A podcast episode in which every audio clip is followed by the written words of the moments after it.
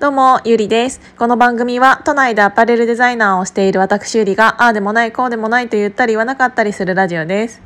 あのね、すっごい今日は、最近ね、ちょっとおちゃらけたっていうか、軽い話が多かったと思うんだけど、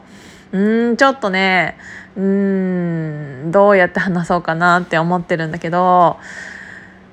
なんか昨日ちょっとね、ツイート、あるツイートを見て、すっごく嫌な気分になって。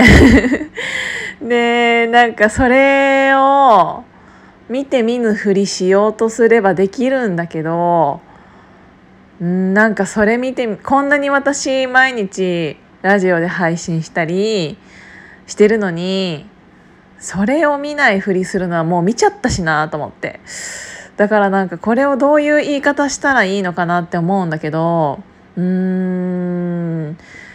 なんかそういう人になりたくないんだよね。なんて言うんだろうあの毎日いろんな配信をしているのにあの絶対そのツイートも見ているのにそういうちょっと、うん、センシティブなことについては触れない大人っているじゃない だからそういう大人にはなりたくなくて。だからちゃんとこれに関しては自分の意見をちゃんと言おうかなと思ってそのツイートにも私リプしようかなって思ってるんだけどあんまり詳しいことは言えないんだけどうんとその子がそれをやることによってうんとオンラインサロン自体のうんマイナスがでかい。からうんとでもそれを本人は気づいてなくっていろんな大人がリプで止めてるんだけど全然心に響いてなくって。でどうしたらなんか止めれるかなって今思ってるんだよね。なんかいろんな人がでそういうなんか止めてる人たちって私よりその子に対しその子と会ったこともあるだろうし話したこともあるだろうし私より絶対に近しい人だからそんな人たちが止めているにもかかわらず全然それが伝わらず「分かりました注意しますでもやります」みたいな感じのリプを見ていてあ本当にこの人って想像力が何もないんだなって思ったの。そうだからなんかそれをなんかうんまあその子がそれをやることによって何て言うんだろうぶっちゃけサロンがなくなることっていうのは絶対にないしあのー、うんただ ただそれをやってプラスになることが何もない。あのマイナスにしかならない。でそのマイナスっていうのが結構多分でかくて多分その西野さん自体はおそらくそういうのに慣れているバッシングというのに慣れているからあの大丈夫かなとは思うんだけど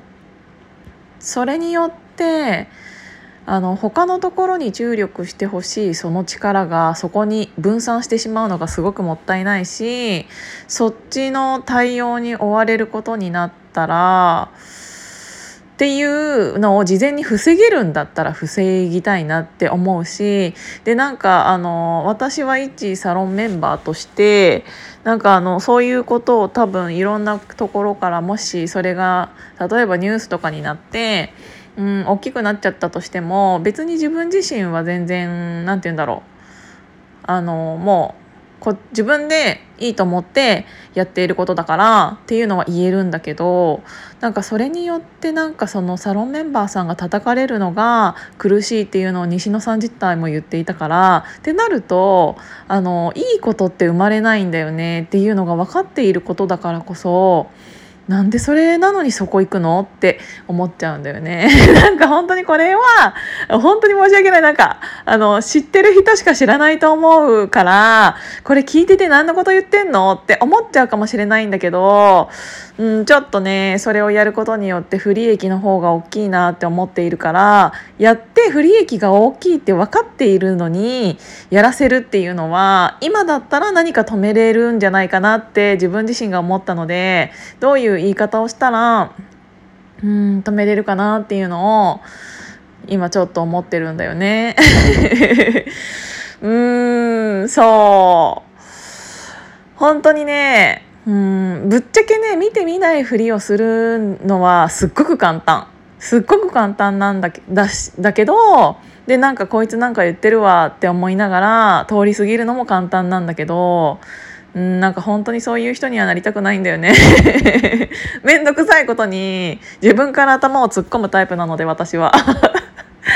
ああどうしよっかな。どういう言い方がいいかな。なんかこういうことが起こった時に私ってあの今までは結構感情優先型みたいな感じだったのでその場ですぐバーンって言っちゃうんだけどそれってなんか大人げないなっていうのもあるしそこでこっちが感情をぶつけてしまったとしてもあのなて言うんだろう言葉に説得力がなくなってしまうしっていうのがあるからちゃんとそういうなんかセンシティブなことは一日寝て考えようって思ってあの自分で言葉とか表現にする前に。なんだけど寝てもうんとやっぱり言おうって思ったからって思ってたことはあの言おうと思っていてだからそれの言い方だよね難しいのは。ちゃんと言うからには届けたいしっていうのを思うから